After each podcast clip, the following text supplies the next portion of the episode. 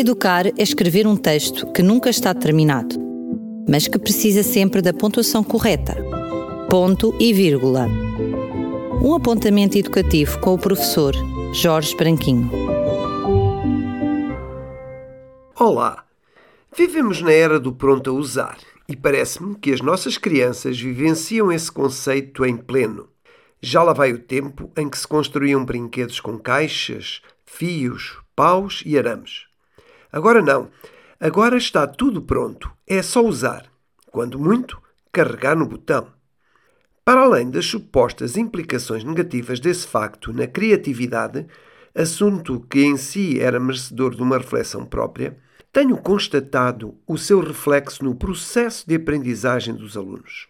Defensor que sou de uma pedagogia ativa, onde os alunos sejam co-construtores da sua própria aprendizagem, constrange-me o alheamento de um bom número dos meus alunos em atividades que requerem o seu envolvimento ativo na descoberta de conceitos, de regras, de conhecimentos, etc.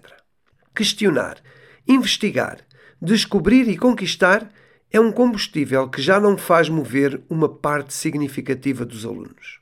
Preferem algo que esteja pronto a aprender. Por isso, é vê-los distraídos ou ocupados em atividades paralelas, à espera que algum outro colega descubra o que há a descobrir e lhes sirva a descoberta já pronta a consumir. Por vezes Picassos com aquilo que eu chamo uma pergunta só para os inteligentes. Durante algum tempo, reparei que todos eles faziam um esforço, pelo menos inicial, para participar na descoberta.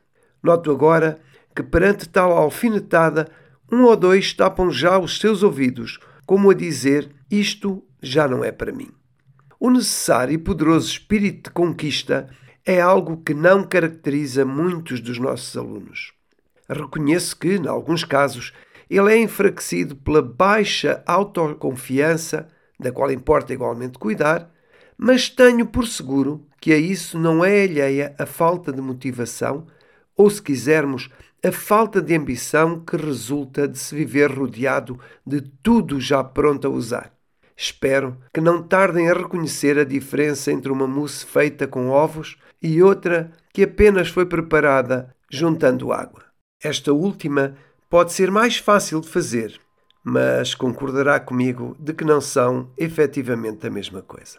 E não esqueça, temos novo ponto de encontro marcado para o próximo ponto e vírgula. Até lá!